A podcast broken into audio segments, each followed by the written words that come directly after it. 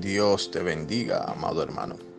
Damos inicio a este tu programa, el devocional, bajo el tema Jesús suple tus necesidades. En el libro de Juan, capítulo 2, nos recuenta la historia de unas bodas en Caná, donde el vino empezó a faltar y Jesús estaba allí como invitado y este es el primer punto, amado hermano, que quiero regalarte.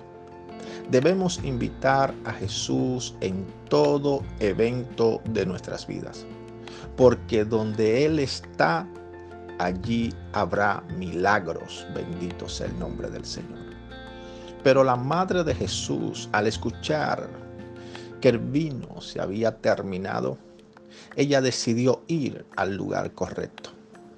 Amado hermano, quizá estamos yendo al lugar incorrecto para que nuestra necesidad sea suplida.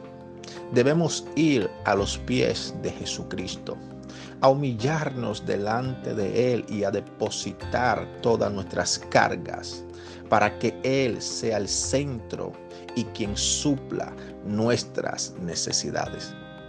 Dios tiene planes y propósitos con tu vida.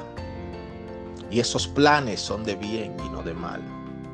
Y Él está esperando que en este día te humilles ante Él y puedas reconocer que todo lo que tienes proviene del Padre.